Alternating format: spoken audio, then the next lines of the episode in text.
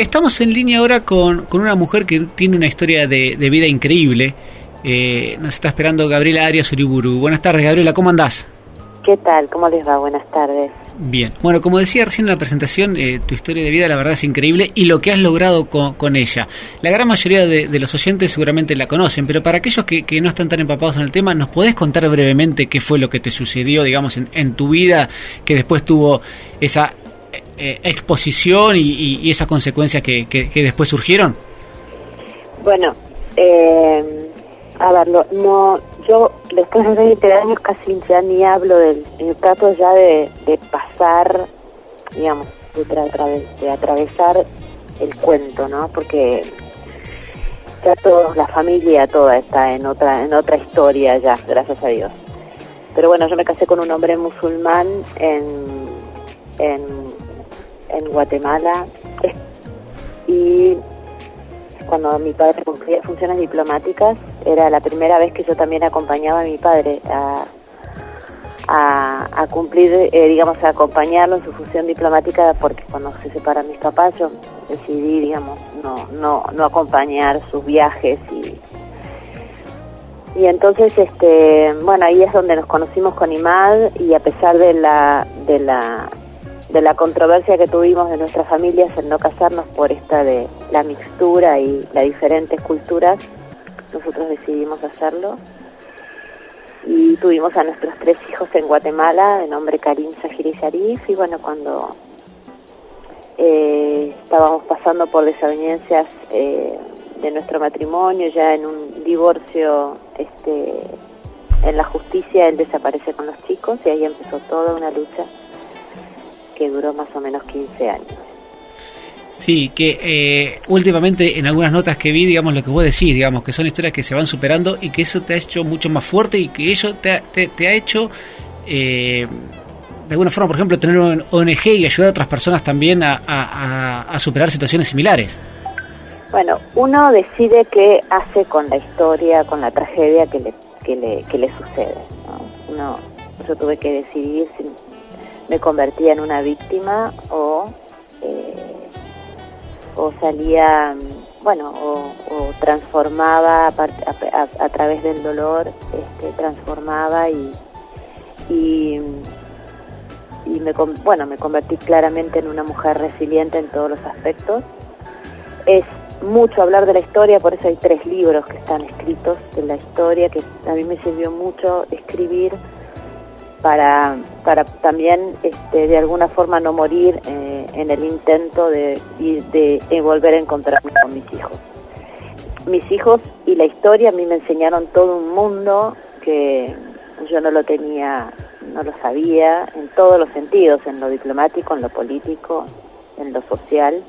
Por eso es que he creado una fundación que trabaja por los derechos de los niños primero en estas historias hoy la Fundación está dando un cambio, un viraje muy grande en tratar de ubicar temas infancia en la agenda, en la agenda política, en la agenda mundial, porque bueno, hoy los niños se encuentran sin políticas de Estado eh, con respecto a la multiculturalidad y a estos movimientos migratorios que suceden por una u otra circunstancia y a veces el niño se queda sin poder volver a estar en contacto con su origen o con alguno de sus padres.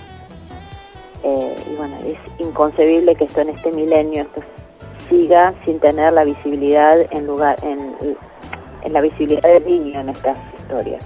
Sí, y, y, son eh, movimientos migratorios que aparentemente da la sensación que son cada vez más notorios y, y, más eh, complicados, ¿no? En el tema cultural. Sí, porque no hay un tratamiento sobre, la, sobre cómo eh, relacionarse frente a las diferentes culturas. Eh, esto ya debería estar hasta dándose en las escuelas. Eh, los chicos son multiculturales, ellos, ellos te enseñan a relacionarte a través de, la, de las culturas, pero nosotros los adultos no. Entonces, bueno, el que manda en las agendas, el que manda en la educación, lógicamente que es eh, eh, son los adultos. Son los adultos claro. Es un enorme trabajo nosotros como fundación de estar eh, teniendo varias reuniones y poder ir comunicando eh, todo este sentir del niño para que bueno tenga el niño tenga otra política de Estado.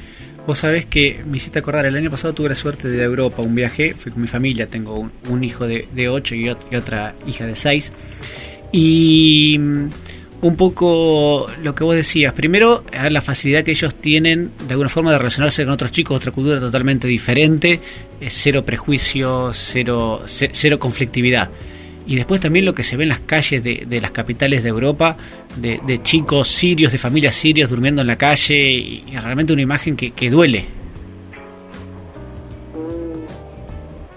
Es, bueno, es, sí, imagínate cuando vas al Medio Oriente, ¿no? Mm. Este, Siria es, es uno de los más grandes este, flagelos que está teniendo la humanidad, es un genocidio inmenso que que nosotros tampoco estamos eh, lo estamos tratando en, la medida en que se tiene que tratar, ¿no? Entonces, este, bueno, igual de todas maneras eh, es, todo esto lo que hay que ir, por lo menos ir viéndolo y decirle al otro que lo estás viendo y que verlo es una forma de, estar en, tener empatía con, con el otro y acompañarlo. Ya eso me parece que es un acto humanitario muy grande. Mira que estoy hablando de dos cosas que es porque no, no nos estamos viendo, no estamos viendo la realidad. Eh, y al no ver la realidad, eh, los adultos, los niños quedan en el medio de ese no ver. Sí, y al no ver la realidad no se puede actuar también, ¿no? Porque de una forma no ver la... Bueno, no hay acción. Claro. Al no ver no hay acción. Exactamente. No hay espacio ¿entiende? No, no, no se generó un espacio. Y es lo que estoy diciendo es muy duro y bueno, este como fundación, yo como presidente de la fundación me, me coloqué en este camino de compromiso de, la infancia, motivada por mis hijos, en llevar a cabo este, esta tarea que bueno, por momentos resultó ser muy pesada para los adultos. Sí, claro. Em, Gabriela, y en esos momentos en, que uno, ah, que te pasó a vos, ¿de dónde se saca fuerza interna? Porque, eh, a ver, ante, una situación así, digamos, eh, la fuerza de, de, algún lado se debe sacar, obviamente, pero, digamos, no es fácil llevarlo y, despertarse todos los días y, lucharlo todos los días. Cuando hablamos de la fuerza, que, digamos, especialmente en la última que, que, que fui invitada en el Día de la Mujer en Saladillo, fue una, una pregunta a la fuerza, ¿no? Entonces eh, hicimos un ejercicio todos en ese momento de ir hacia el momento de nacimiento. Eh, cuando uno está naciendo, está, eh, ¿no? sale del, del intrauterino, del, del, hogar de tu mamá, este, donde se gestó toda tu, toda tu, toda tu vida, ¿no? Todo se gestaron tus pulmones, el corazón, eh, se gestó todo tu sistema nervioso, tu, cerebro. Mm, es un acto, este, es un acto enorme, de grande, ¿no? Este, entre la vida, la madre, el padre, bueno, esa reunión, esa, esa, ese matrimonio que, que ocurre, esa amalgama que ocurre este, entre la vida, el padre y la madre. Y ahí se va gestando tu vida, se va gestando tu ser. Entonces, eh, ya no ya no más ese acto este, tan de tanta fuerza de tanta eh, tan bestial porque nacer de, salir de un de un hogar intrauterino donde durante nueve meses después se, te fuiste gestando a, a, a, respirar bajo tus propios pulmones a, a, tocar a ver a sentir no eh, Ahí es donde uno nace ante la vida, hacia la vida, en autonomía. Bueno, todo ese pasaje tan brutal, tan bestial, tan milagroso, tan maravilloso, está portado de una fuerza inmensa. Si uno pudo y está eh, con vida es porque puede. O sea, ahí es donde uno dice la fuerza está con uno. ¿no? Hay bien la, la frase de la película de las guerras de las galaxias. Sí. Que le decía Jedi a, a él, le decía siempre estar, estar, le decía, la fuerza te acompaña. Eh, lo que pasa es que no estamos educados en esa fuerza. Entonces, bueno, en mis conferencias, en los talleres que doy, es, es, un punto crucial volver a ese punto de nacimiento cuando uno está pasando una, una tragedia y volver a tomar la fuerza. Em, eh, Gabriela, y hablando un poco de, niñez y no quizás de, situaciones tan traumáticas como, como lo que pasa en Siria o en otro lado del mundo, eh, ¿cómo ves hoy los vínculos familiares? Digamos, pensando en el niño, ¿no? Eh, eh, en una sociedad en la cual... estoy hablando de una familia normal, ¿está bien? Con sus padres trabajando, pero es como que, a ver, se, se se pierde. Yo, lo que, la sensación que yo tengo a veces es que muchas veces ese vínculo, digamos, de la familia eh, cenando en la casa eh, es como que se, va diluyendo. ¿Sí? Me, viene la imagen, eh, la familia cenando, pero digamos, es simbólico lo que quiero decir, sino más bien es. siento como, o si vos sentís lo mismo, que se van deteriorando algunos vínculos familiares por, por el ritmo de vida que hoy estamos teniendo. sí, no está siendo fácil eh, a ver, estamos en un momento de la humanidad muy, muy, este, muy complejo. Tal vez si uno mira la historia atrás, la humanidad ha pasado por, por determinados desafíos, este, eh, con desafíos enormes, ¿no? Este, este estamos también en un momento en, de, en la humanidad donde tenemos todos que hacer una acción. Eh, ya nos corresponde a todos. No es que ya le, que solo le corresponde a los mandatarios. Que esto es lo que me parece que todavía los jefes de Estado en el mundo no han comprendido, que van a necesitar de la gente para, para poder, este, que para que no sucumba la, la tierra.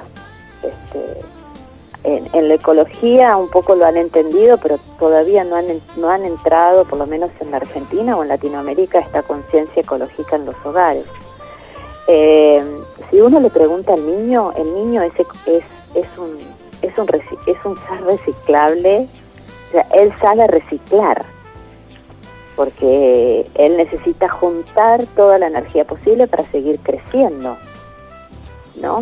Y entonces, este eh, eh, es muy importante en este momento que todos tomemos conciencia de esto que, yo estoy eh, plasmando y que me enseñó me enseñó todo este la historia la fundación todo mi trabajo me enseña todos los días esto de convertirse en un adulto adulto activo.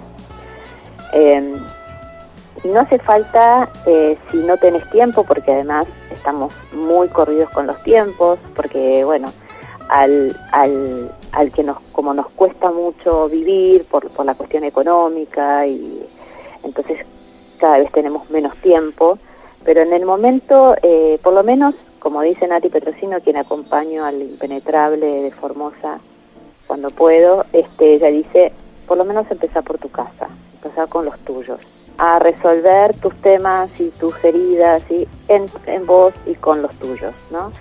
Porque hay un principio muy muy muy importante que lo dijo la Madre Teresa Calcuta que es en la familia comienza la paz. Eh, entonces, bueno, si uno, si cada ser humano, si cada habitante de este mundo se se dedicara a hacer la labor que tiene que hacer desde uno y con los con los suyos, este mundo ya estaría distinto. Entonces es, es una tarea que hay que, entonces por ahí mi, llamado a tu pregunta es, este, es que la gente, que todos empecemos a hacer labor en nuestras casas, con nuestros hijos. Aquel hijo que no veo, aquel hijo que no me habla, está diciéndome cosas que yo tengo que resolver, no cosas que tiene que resolver él. Aquel niño que está agresivo, o aquel hijo que está con alguna enfermedad también está manifestando algo que tiene que, que, tienen que resolver los adultos.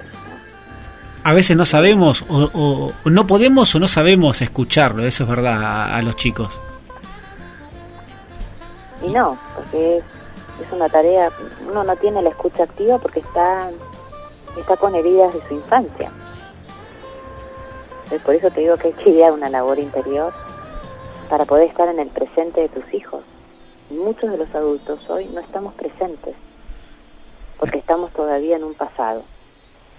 Y el niño está en el presente, porque él necesita del presente, él vive del presente, él se cría en el presente. No sabía, Gabriela, que había sido con Nati Petrosino, que es de acá de Bahía, al Impenetrable. Sí, sí. Somos muy amigas y bueno, y nos acompañamos mutuamente eh, en nuestras tareas y bueno, y, en este último tiempo he ido bastante con Nati al Impenetrable y, y, me ayuda mucho a mi tarea espiritual también, porque Nati es, es, es tan grande, es una mujer tan grande que entrar con ella al impenetrable te cambia la vida. Y tengo esa, tengo ese, esa venia, como le digo yo, tengo esa suerte de que me invite y poder estar con ella esos días, este, eh, y bueno, me ayuda mucho a volver y a seguir este, creciendo yo en mi tarea humanitaria. Eh, es mi gran mentora, digamos, en algún lugar con respecto a la pobreza y y al hambre, a la desidia y a todo lo que nos cuesta ver de, de, nuestros pueblos originarios o de, de cualquiera o de cualquier moribundo que esté en la calle, ¿no? Cuando uno ve un moribundo se cruza de calle y no lo saluda, por ejemplo, ¿no? Mm. Este, es verdad. ¿Eh? Sí, que es verdad, pasa eso. Por lo menos decirle buen día, te mm. veo, ¿no? Esta, esta, esta frase tan tan potente para mí de mirarlo y decirle yo te estoy viendo. Y agregaría a Nati Petrosina y te estoy amando, ¿no? Es, ella no entra al impenetrable solo para darle de comer a los o darles un alimento que les va a durar un día a los originarios. Ella entra a decirle que los ama y que Dios no los ha abandonado. La verdad es que eh, estas palabras, cuando uno entra y las hace carne y la, y abraza a esos niños, eh, a veces nuestra acción es simplemente eso, ¿no? No, es hacer grandes odiseas. Sí, igualmente, a ver, es una gran odisea eso, ¿eh? lo, que hace Nati, lo que haces vos, son, grandes. y, Nati es, algo que son actos enormes de amor y, y de sacrificio. Muy conocida en la Argentina, este, yo trato desde mi lugar, cada, cada programa que me invitan a hablar de ella, muy poco conocida, cosa que me llama la atención. Este, pero bueno, también tiene que ver con que no se da a tantos lugares, eh, no, no, no, no es tanta noticia, aunque sí en Bahía, ¿no? pero no a nivel nacional. Por momentos Nati aparece, pero no es, eh, no es este, Nati debería ser un referente hasta para el la ministra de Desarrollo Social, porque ella sabe cómo ubicar, por ejemplo, los alimentos que le llegan. A mí me impacta su organización. Ah, es tremenda. ¿Eh? Es tremenda. Yo tuve la posibilidad de, de, charlar con ella en, en, la estación de La Valle, acá a unos kilómetros de, de Bahía, eh, para un libro que escribí sobre justamente sobre personalidades de Bahía. Lo escribí hace ya debe ser 5 o 6 años. Y, y, nada, obviamente fue una charla que, que me llegó muy fuerte y, y, ahí mismo me contaba también la organización que tiene los alimentos, la verdad es impecable. No, es impecable. Es, eh, hay, un, hay muchas frases que fui, este, me quedan en, en las conferencias que voy a dar al interior, siempre las proyecto, ¿no? Y, y una es, todo lo que llega al impenetrable eh, no se convierte en basura para ellos. O sea, no es que ella lleva cosas que ellos las van a tirar, sino que son todas, todas este, utilizables. ¿no? Entonces eso es ubicarse realmente en el zapato del otro y saber si el otro eso lo va, lo va a usar, no lo va a usar. ¿no? Uno generalmente lo que cuando hace obra solidaria, lo de Anati no es solidaridad, es mucho más que eso. ¿no? Involucra muchos aspectos. Sí, pero cuando uno generalmente empieza a hacer obra solidaria, dice, bueno, le voy a dar al, al eh, comida al que tiene hambre. Y en realidad por ahí lleva comida que el, que el otro no come, porque por ahí no tiene dientes, no sabe, no sabe, no, no tiene incorporado ese gusto. Entonces, eh, ¿qué ocurre? No te lo come, entonces eso se convierte en basura. Nati lo que va haciendo es, eh, eh, les lleva aquello que ellos comen y además ingresa alimento eh, pero bueno, ya tiene muchos años yendo al impenetrable, ¿no? Eh, les he enseñado a comer, por ejemplo, yo lo he visto, mantecol. eh, y ella dice, o sea, les ha, les ha inaugurado sabores y, y, y, sentires que ellos no los tenían activos. Eh, pero no es que lo hace, eh, lo va haciendo progresivamente, ¿no? O sea, ni siquiera es algo consciente que yo te voy diciendo, es algo que ella va, tiene esa sabiduría. Por eso digo que ella debería estar asesorando hoy a todo el Ministerio de Desarrollo Social, porque sería la te puedo asegurar que lo que ella organiza, eh, organiza llega y es funcional a la persona que lo necesita. Eso no es poca cosa. ¿eh? En absoluto, en absoluto. Gabriela, no, no, te queremos sacar mucho más tiempo. La verdad que te agradecemos por estos minutos. Eh, es un placer hablar con vos siempre. ¿eh? Bueno, muchas gracias. Bueno, te agradezco muchísimo. Un beso muy grande para todos. Gracias, igualmente. Muchas vidas, gracias.